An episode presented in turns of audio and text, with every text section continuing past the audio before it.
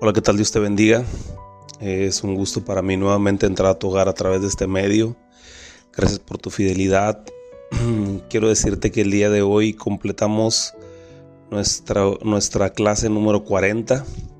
Le doy gracias a Dios porque nos ha permitido poder avanzar, porque nos ha permitido poder seguir adelante, desmenuzando, entendiendo cada parte de lo que está escrito en su palabra y yo quiero agradecerle a Dios, le agradezco a Dios de todo mi corazón eh, por todas aquellas personas que han tomado el reto de, de, seguir día a día, paso a paso este estudio y todos aquellos que se están incorporando el día de hoy. Quiero decirte que todos los audios están eh, guardados en nuestra página de Facebook, en nuestro canal de YouTube y en Spotify. Eh, quiero decirte que si gustas puedes ponerte al corriente con todos los estudios y si tienes alguna duda, no dudes en hablarnos, no dudes en preguntarnos, envíanos un mensaje y estamos nosotros listos para, para apoyarte en cualquiera de tus dudas.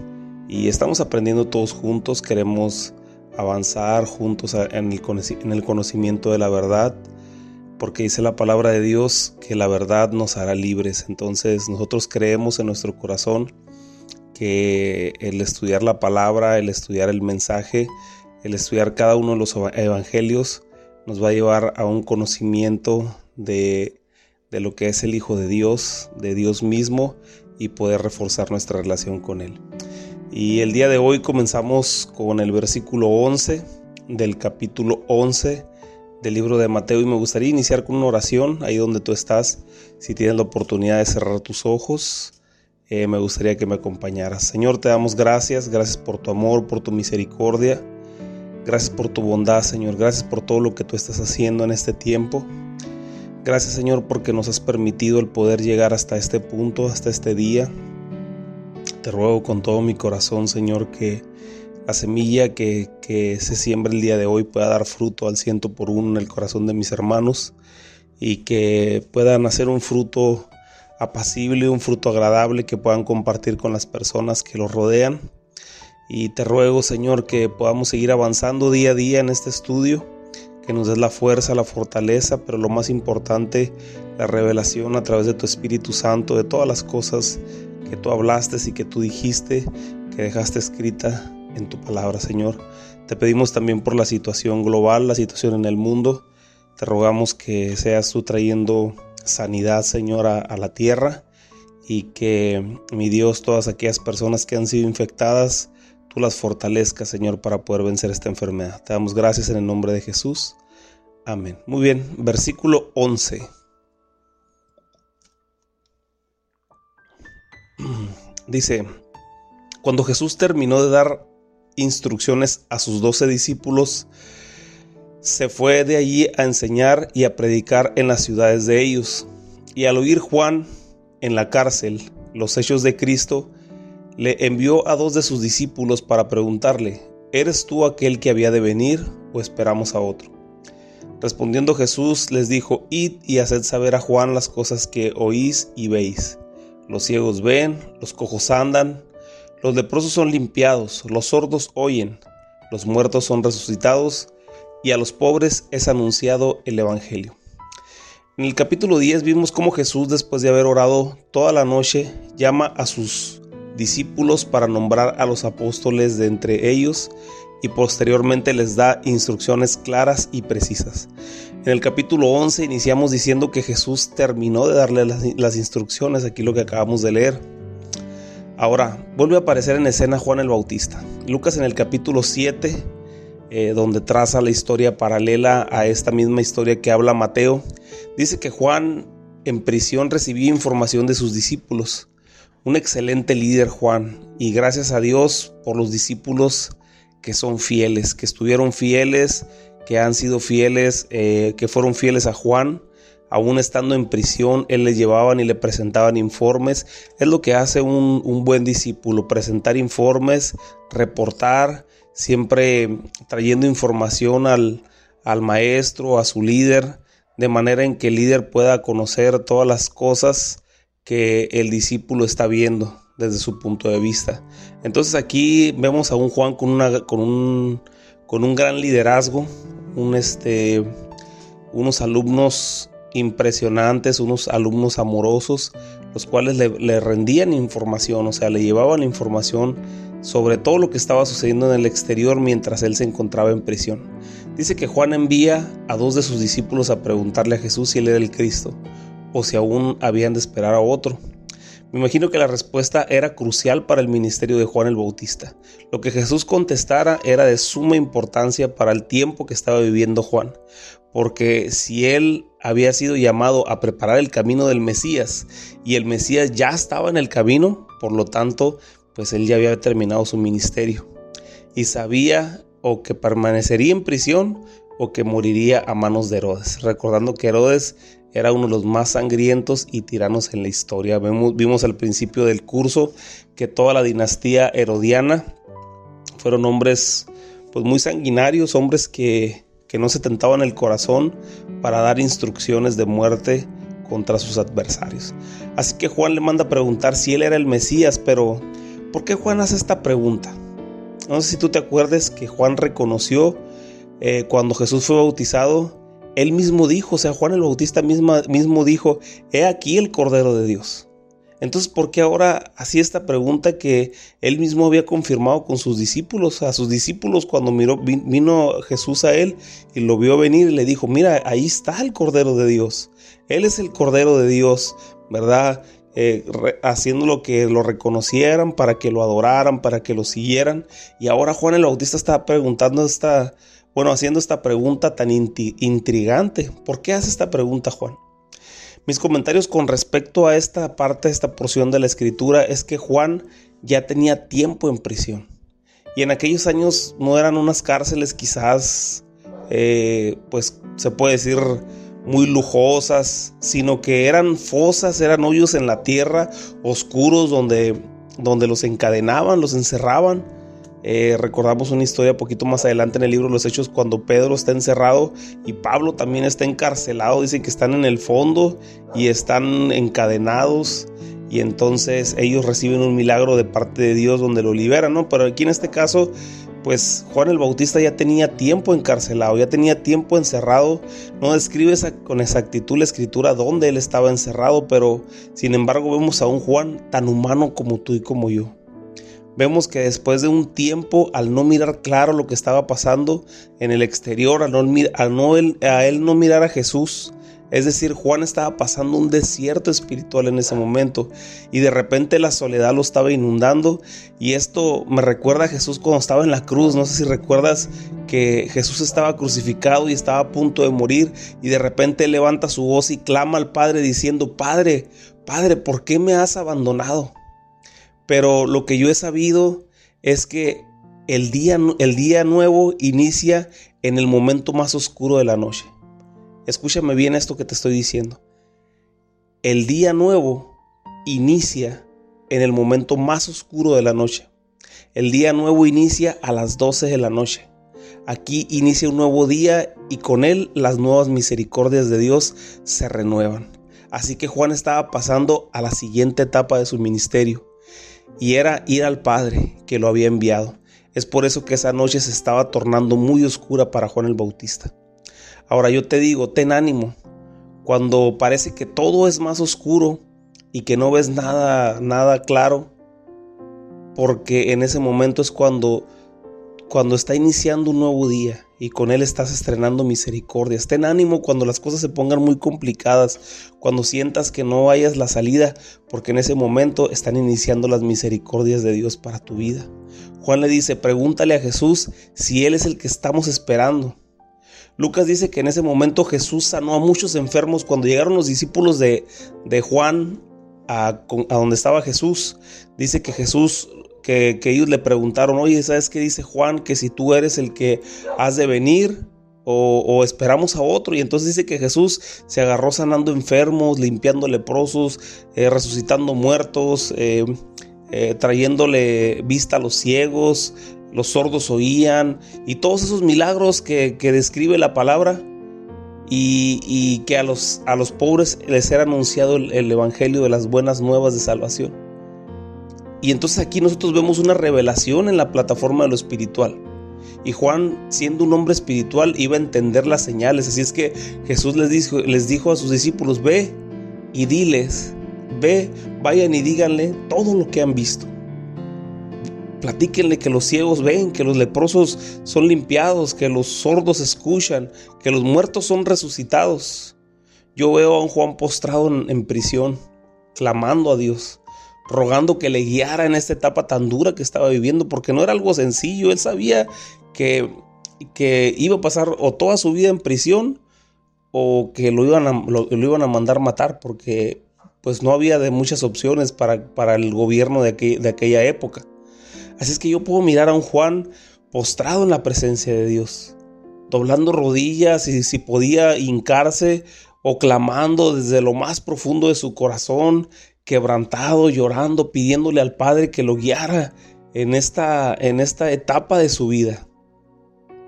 Y en eso llegan sus discípulos y le dicen, mira, miramos que los cojos son sanados, que los, que los leprosos son sanados, que los sordos oyen, que los ciegos ven. Pero ¿sabes qué? También hemos mirado que hace este Jesús que resucita muertos.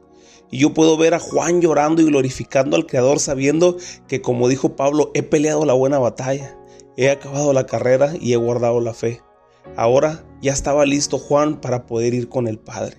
Él sabía que su tiempo estaba se estaba cortando, su tiempo se estaba terminando, pero que había cumplido su objetivo. Imagínate qué tremendo. Muchas veces muchas, muchas personas mueren quizás sin saber que han cumplido su objetivo aquí en la tierra. Quizás mueren o en su último suspiro aún no saben si ellos han cumplido con lo que tuvieron que hacer aquí en la tierra. Aquí Juan no, aquí Juan sabía que había terminado su ministerio, sabía que él había venido a preparar el camino del Señor y que el Señor ya estaba caminando por el camino que él había preparado. Así es que ya estaba listo para ir con el Padre, a los brazos del Padre, a regocijarse y como pues dice el apóstol Pablo, ¿verdad? Para mí el vivir es Cristo y el morir es ganancia aunque para nosotros la muerte siempre es algo que, tememos porque es un umbral donde pues desconocemos lo que hay en la siguiente vida o lo que va a suceder, lo, conocemos por medio de la palabra, pero siempre como, como hombres, como carne, tenemos cierto temor de, de cruzar ese umbral a la siguiente vida. Pero el apóstol Pablo nos dice, que para nosotros el morir es ganancia. ¿Por qué?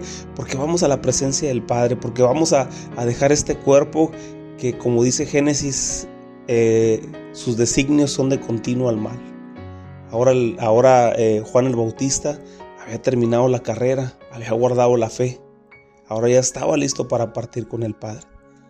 Versículo 6 dice, y bienaventurado es el que no haya tropiezo en mí, les dice Jesús. Antes de que los discípulos de Juan se fueran, les dijo, hey, bienaventurado el que en mí no haya tropiezo. Y Juan confirmaría lo que dijo David en el Salmo 118, 22, donde dice que la piedra que desecharon los edificadores ha venido a ser cabeza del ángulo. Por eso dijo Jesús, bienaventurado el que en mí no haya tropiezo. ¿Por qué? Porque Él es la piedra angular. Él es la piedra principal. Se, cree que en la antigüedad para empezar una construcción se ponía una piedra la cual marcaba los ejes marcaba los ejes y marcaba los ángulos para de ahí comenzar, se ponía en una esquina y de ahí se comenzaba todo el trazo de la construcción. Por eso dice que Jesús es la piedra angular. Salmo 118, 22, el rey David dijo, la piedra que desecharon los edificadores ha venido a ser la cabeza del ángulo. O sea, la piedra más importante en la construcción. Entonces dice Jesús, bienaventurado el que no haya tropiezo en mí, que su corazón no lo engañe o que su ceguera espiritual no lo engañe para rechazarme, porque en mí van a encontrar la bendición, porque yo vengo del Padre a traer todo lo que el Padre dice. Versículo 7 dice, mientras ellos se iban, comenzó Jesús a decir de Juan a la gente, ¿qué saliste a ver al desierto? ¿Una caña sacudida por el viento? ¿O qué saliste a ver? ¿A un hombre cubierto de vestiduras delicadas? He aquí los que llevan vestiduras delicadas en la casa de los reyes están. Jesús sabía que era el último tiempo de Juan el Bautista. Así que era un buen tiempo para honrar el ministerio, el gran, el gran ministerio precioso de Juan el Bautista. Era un buen tiempo para honrarlo delante de todos aquellos que le seguían en ese momento. que en algún momento también siguieron a Juan, porque había discípulos de Juan que después comenzaron a seguir a Jesús. Entonces Jesús ya sabía que Juan el Bautista estaba terminando sus días. Así es que él creyó pertinente en ese momento hablar a los discípulos de él y decirles todas estas palabras. Así que por medio de unas preguntas les dice, ¿qué saliste a ver al desierto? ¿Una caña que era sacudida por el viento? De ninguna manera. No saliste a ver a, uno, a, una caña que se era sacudida. No saliste a ver a un hombre débil en medio del desierto. Saliste a ver a un hombre fuerte. A un hombre violento con sus convicciones bien puestas. A un hombre que no tenía temor de la vida, no tenía temor de nada, no tenía temor de compartir el mensaje de salvación, no tenía temor de compartir eh, la venida del reino celestial con esa autoridad que hacía temblar aún hasta los gobernantes de su tiempo. Ninguna caña frágil fuiste a ver en ese tiempo. Viniste a ver un hombre sólido, un hombre estable, un hombre con sus convicciones bien puestas, un hombre sin doblez, un hombre de una sola pieza, un hombre íntegro. Eso es lo que saliste a ver en el desierto. Y les hace otra pregunta, le dice, ¿o qué saliste a ver? ¿Un hombre bien vestido? Es decir, preocupado por su aspecto físico más que por su aspecto espiritual, afanado por el dinero para poder comprarse las mejores ropas. Claro que no. Eso no es, esos, esos, esos que se preocupan por todas esas cosas están en la casa de los reyes. Todos aquellos que disfrutan de las riquezas en esta vida. Como recordamos la historia de Lázaro y el rico, que le dijo Abraham al rico, tú recibiste en esta vida todos los bienes. Y Lázaro padeció en esta vida todo lo que tenía que padecer. Obviamente esto hablando a los, a los ricos que son injustos. Ahora Jesús les enseña que Juan padeció eh, trabajando arduamente para compartir el Evangelio del Reino. No se fue a meter a un palacio bien vestido, descansando y haciendo un lado su llamado, sino que él hizo a un lado todas las cosas que para el mundo parecen correctas. ¿Por qué? Porque un parámetro de medición que tiene el mundo es qué tanto has hecho, cuánto dinero has juntado, cuántas propiedades tienes, qué tan bien te vistes, cómo es tu carro, tu carro es del año. ¿Qué trabajo tienes? ¿Cuántos ingresos tienes semanales? Ese es un parámetro de medición, pero sabes qué, Juan el Bautista no le importó nada de eso, él se enfocó únicamente en compartir con denuedo, compartir con autoridad, compartir con valentía que el reino de los cielos se había acercado. Cuando Juan el Bautista, yo siempre lo miro a Juan el Bautista como un niño que escudriñaba la palabra porque en aquel tiempo les enseñaban la palabra desde su infancia. Yo me, yo me imagino que Juan el Bautista un día leyendo la profecía de, que, dijo, que dijo Isaías, voz del que clama en el desierto, preparar el camino del Señor, enderezar sus sendas, él sintió como ardía en su corazón el llamamiento y decía, yo soy ese hombre el cual viene a preparar el camino del Señor. Y entonces toda su vida la destinó a hacer la obra, la labor que el Señor le había puesto en su corazón. Y entonces Jesús en este momento estaba reconociendo toda la obra impresionante que hizo Juan el Bautista a través del tiempo. Juan el Bautista no fue y se metió a un palacio, no fue y se metió eh, a, a buscar las riquezas de este mundo, sino a buscar las riquezas del cielo, las riquezas celestiales. Versículo 9 dice, pero ¿qué saliste a ver? Les pregunta. ¿A un profeta? Sí, os digo, y más que a un profeta, porque este es de quien está escrito, he aquí, yo envío mi mensajero delante de tu faz, el cual preparará tu camino delante de ti. Aquí el Señor les da una revelación que se encuentra en Malaquías capítulo 3, versículo 1. Malaquías fue escrito 400 años antes de Jesús. O sea, Malaquías hablaba de Juan el Bautista, hablaba de Jesús, pero también hablaba de Juan el Bautista. 400 años antes de Cristo que hablaba de este hombre que se comprometió a hacer esta obra, que se comprometió a hacer esta gran labor de preparar el camino para el Señor Jesús. Imagínate el privilegio que te dijeran que la Biblia habla en un pasaje específicamente de tu obra y de tu labor para el Señor. Aquí Jesús estaba honrando a Juan, dándole un lugar como uno de los últimos profetas de su tiempo. Todos conocían a los profetas que escribieron la palabra 400 años antes de Jesús, 600 años antes de Jesús, 700 años antes de Jesús, con Isaías, con Jeremías, con todos los profetas menores y todos los profetas mayores. Pero ahora Jesús le dice, este Juan es un profeta, pero no cualquier profeta, es uno de los más grandes profetas. Ninguna mujer ha dado a luz en la historia a un profeta tan grande como Juan el Bautista. Tremendo esto. Versículo 11 dice, de cierto os digo, entre los que nacen de mujer no se ha levantado otro mayor que Juan el Bautista. Pero, pero, el más pequeño en el reino de los cielos, mayor es que él. Y aquí Jesús nos da la posición ahora en el nuevo reino a nosotros. Recuerda que reino es un gobierno. Cuando Jesús dijo el reino de los cielos se ha acercado, quiere decir el gobierno del cielo se ha acercado. Entonces nosotros somos parte de un nuevo reino celestial. Somos nacidos en el reino de los cielos que vino a establecer Jesús. Entonces, ¿de quién habla Jesús en esta porción?